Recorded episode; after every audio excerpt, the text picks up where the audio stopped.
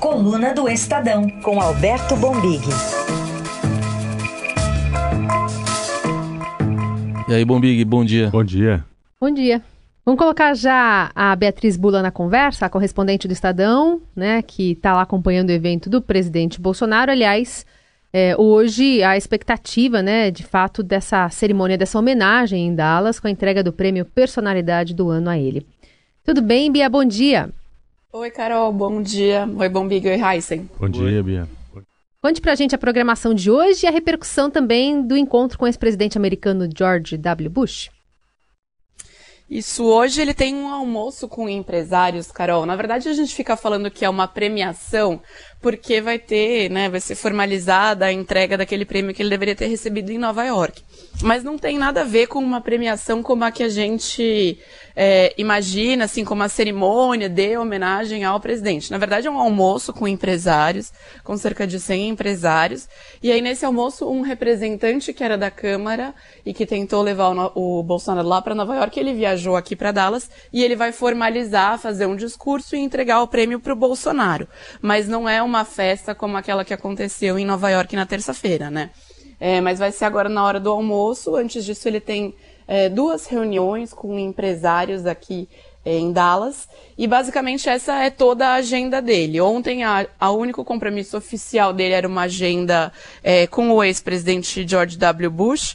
Estava é, previsto para durar 15 minutos só, mas foi mais longo do que os diplomatas é, que fizeram essa negociação esperavam. Ele ficou uma hora lá dentro.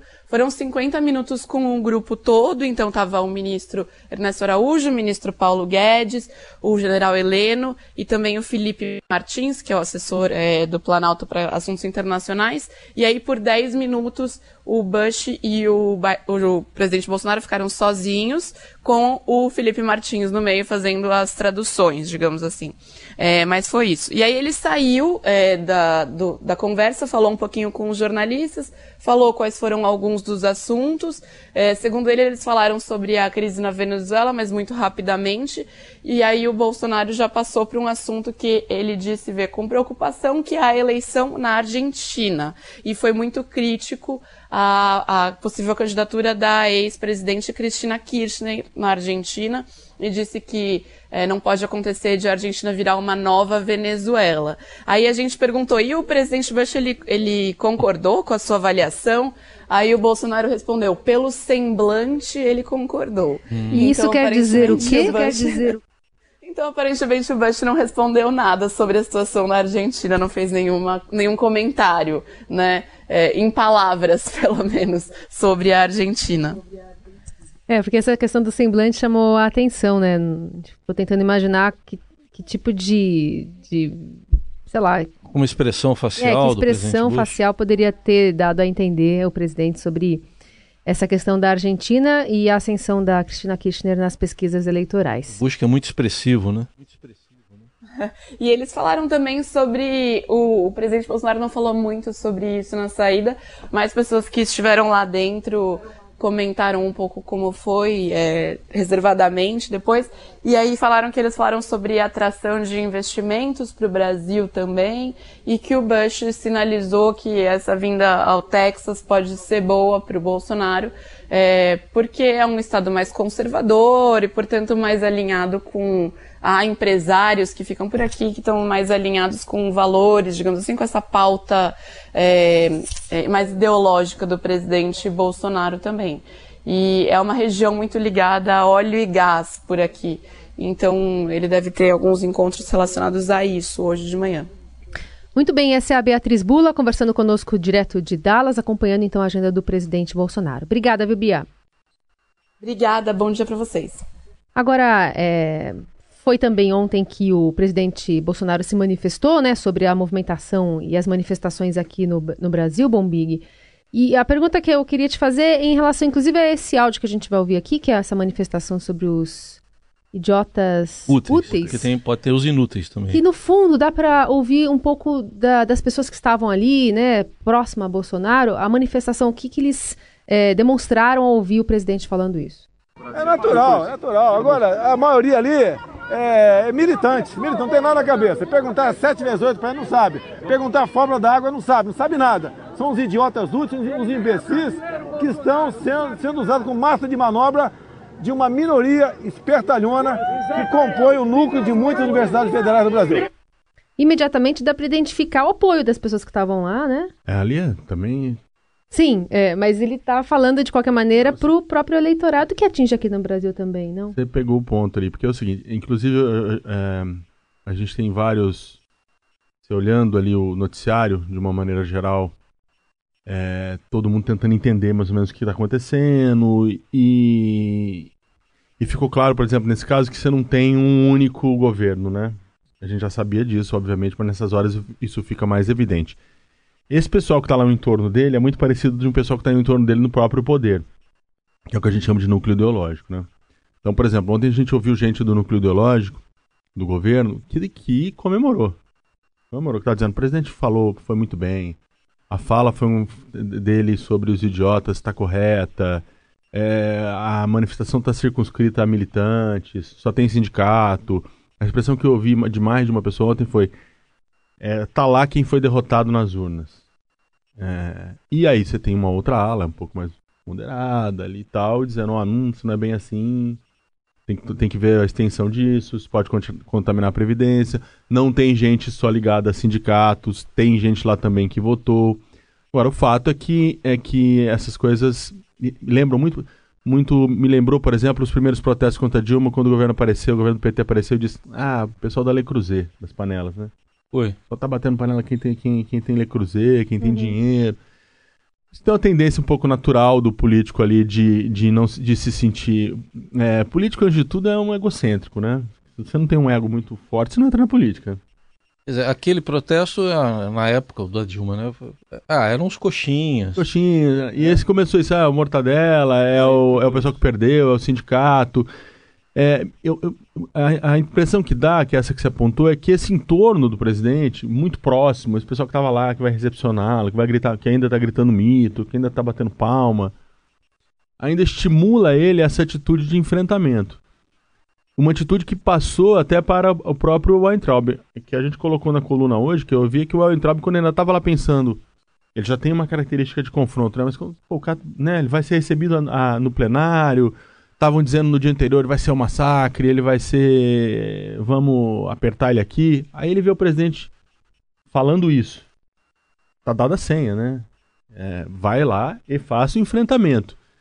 E, e o ministro é um, é um ministro da escolha pessoal do presidente Bolsonaro, pelo perfil que ele já demonstrava, pelas ideias que ele tem sobre a universidade, pelas ideias que ele tem para a educação. Né? Quer dizer, ele tem uma sinergia com o presidente e ele se sentiu respaldado, segundo a nossa apuração, pela fala do Bolsonaro, uhum. chamando o pessoal de, de idiotas úteis, dizendo que eram militantes. E ele foi nesse perfil de confrontamento para, para o Congresso. E até funcionou de uma certa forma, porque acabou se debatendo pouca. A questão em si. Pouca né? questão técnica dos números, da, da, da, da educação, para entrar numa praia onde ele, onde ele tem mais tranquilidade, né? Que foi a da a da luta política, da, da luta ideológica, né? Já chegou de cara falando o negócio da carteira de trabalho uhum. e não tem cartão de visita mais óbvio do que ele pretendia ali, que não fosse confrontar o Congresso, né? Dizer, e aí, até extrapolando um pouco da questão da pauta da educação, é, essa estratégia de confronto com o Congresso que me parece bastante perigosa no, no neste momento é, do país e do governo. Não é só na questão da educação, não. O ministro foi para lá para é com a, com a ideia de, de não, não tô aqui para dialogar com vocês, né? E colocando a culpa na esquerda, né? É, a culpa na esquerda da oposição, acho que até ali é o jogo dele, né? É o jogo do, do enfrentamento, né? Assim, a oposição, a gente, eles entendem, pelo menos essa ala da qual o ministro Weintraub faz, faz parte, entendem que, que a esquerda, as universidades, né, os marxistas, como eles chamam, são ainda são os inimigos principais do governo, e ele iria para o confronto. Mas o Congresso não é só isso, né? Tem gente ali de bancadas é, ligadas à educação, os estados estão preocupados, enfim, todo mundo. É, a estratégia de enfrentamento foi com o Congresso como um todo, inclusive com o Centrão, que está se configurando hoje na cabeça do PSL, por exemplo, e do próprio e do próprio Planalto como um, como um inimigo, um adversário, né? O Centrão que é muito poderoso no Congresso hoje, né? Assim, o próprio Rodrigo Maia, presidente da Câmara, tem muito boas relações, né? O Centrão, uh, os deputados deixaram ali, não Deixaram, ficaram em foram embora. Foram embora. Foram embora. Ah, não, não, tem, não tem diálogo, não vai ter conversa, então vamos embora. Esse é um troço complicado, por quê? Porque não é só, só educação, né? A gente tem muita coisa para passar por lá, inclusive a Previdência, né? Quer dizer, se você tem, como diz o ministro e como diz o governo, uma situação fiscal deplorável, depauperável, e que você precisa ajustar as contas públicas, inclusive para ter dinheiro na educação, você precisa fazer a reforma. Então não me parece inteligente você ir para o lugar onde a reforma vai ser votada e analisada e precisa de 300 e pedrada votos e confrontar esses deputados, né? Eu acho que isso que ficou assim. Eh, me parece que ele colheu uma, uma, uma vitória, uma vitória, é, não sei se dá para dizer uma vitória no Congresso, mas assim, é, saboreou pelo menos em alguns momentos uma vitória momentânea, mas lá na frente isso pode cobrar um preço, né? Muitos parlamentares hoje o relato de dizendo que ele foi é, arrogante, né? Irônico. né? irônico, né? Eu acho que não foi aquele aquela trombada do Cid Gomes, né, que aí acabou acabou em confusão, não não chegou não chegou a ter isso, mas mas também lá na frente você pode cobrar um preço, né? Agora, para a militância, como você falou, para esse pessoal que, que tá, tava lá em Dallas para aplaudir aqui e que quer ver o confronto, talvez tenha sido Ali, né? Bacana. Acho que um termômetro disso é a entrevista hoje do Davi Alcolumbre, né? Hoje Sim. no Estadão, dando a entender que é isso. De novo, velha política, de novo, essa, esse ruído na comunicação entre Congresso e governo. É, o, o Davi Alcolumbre, presidente do Senado, tem, tem procurado fazer um papel bem moderador, né, nesse processo. Eu acho até que ele tem ficado até no segundo plano, né, um pouco mais É. apagado com relação ao Rodrigo, seja porque o Rodrigo tem também tem um temperamento mais, mais mercurial, né, às vezes ele explode também e tal. E, é engraçado essa característica da política atual, né, as pessoas de, de um perfil mais, mais moderado não têm conseguido se sobressair, né. Parece que ao- nos dois lados todo mundo tem preferido os, os, os mais aguerridos ali. Mas, é- mas é, é, como, como presidente de uma casa, eu acho que ele está no, no papel correto dele ali, de alertar para isso. Ó, se a gente não buscar o diálogo entre esses poderes, é, a coisa não vai andar bem no Congresso. E nós não vamos resolver o buraco do Paulo Guedes. Aliás, tem uma nota interessante na coluna hoje também, dizendo que lá nos Estados Unidos, em Harvard, Rodrigo Maia fez muitos elogios a Dias Toffoli, públicos, o que é raro, assim, né? geralmente você, você ouve isso em privado, mas publicamente ele elogiou o Toffoli, disse que o Toffoli tem sido ali um, um cara importante nesse momento do país, Uhum. né? Então você, você, você consegue. É, mas assim, do, no jogo do, do- da, da- dos poderes, né? Se você tiver. Parece ter um alinhamento entre, executivo, entre legislativo e judiciário, tentando deixar um pouco isolado o, o executivo. É, isso não é bom, né? Isso não é bom, porque esse é um momento que necessitaria de entendimento. união. Se eu ouvir muito aquele ditado, me diga com quem anda, que te direi quem és, talvez esse seja, me, me diga quem te julgas, né, Pode que ser. te direi quem é. Pode ser, é, é, elogiar presidente do, Su- é, elogiar juiz é uma Tem, coisa que... tem uma filhinha lá pra andar no Supremo, né? É, tem uma fila pra andar no Supremo. É, é, mas é histórico, né? Desde o É. mundo é mundo, padre, juiz e. Como é que era? Quem é do interior sabe, né? Três autoridades, né? É. Juiz, padre prefeito em terceiro. Numa cidade. Terceira. Participação do Alberto Bombig, só antes da gente falar de Flávio Bolsonaro e de Michel Temer, ainda dando o que falar, né, Bombig, é, por que, que não tem mais aquela contagem de quantos manifestantes vão a um determinado ato? Pois é, virou um, por causa do Fla-Flu brasileiro, mais né? Porque no- na- nas manifestações contra a Dilma, é, é, em uma delas a PM deu um número muito alto, aqui, pelo menos falando aqui de São Paulo, deu um número alto. É, o, o lado petista ou favorável a Dilma contestou, dizendo que a, que a PM estava é, superestimando esse número porque ela era comandada pelo governo do PSDB, que tinha interesses em, em derrubar a Dilma e tudo mais. E aí, se não me engano, o Datafolha fez depois uma medição científica e mostrou que de fato esse número estava alto. E aí parece que o governo decidiu não, não entrar mais nessa disputa para lá e para cá, se tem muito, tem pouco, né? Não adiantou muito, porque ontem mesmo já tinha gente dizendo que dessa vez a PM de São Paulo não quis dizer o número, porque o número era muito grande e ela também, por ser militar, era favorável ao governo do Bolsonaro. Então não vai adiantar nunca. Essa é uma, é uma pena, porque a gente fica sem, sem de fato uma, uma referência, né? Mas eu acho que é por uma questão de interpretação tentar escapar desse tiroteio político.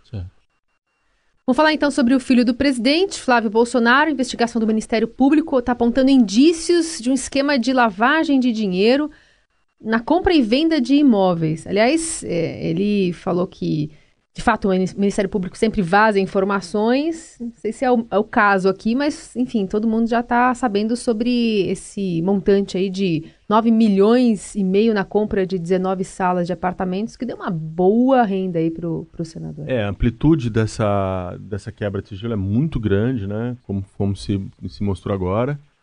É, o Ministério Público estava sob ataque, né? Muita gente dizendo está parado, não anda, né? E agora o Ministério Público resolveu mostrar que a coisa não estava parada e, e cria uma situação muito ruim para o senador é, Flávio Bolsonaro, independentemente de a gente não ter ainda um, um, um fim desse negócio. Ele pode lá na frente ser, inclusive, é, provado que não há nada contra ele e tal, mas politicamente é uma situação ruim porque em Brasília, onde ele chegou com tudo para ser um senador importantíssimo, né, seja pela votação que ele teve no Rio de Janeiro e pela posição de ser filho do presidente, ele não consegue, é, não consegue é, vestir esse papel de um senador influente importante por conta dessa investigação que toda hora vai aparecendo alguma coisa, toda hora vai colocando ele nas cordas, obrigando ele a explicar, a dar explicações.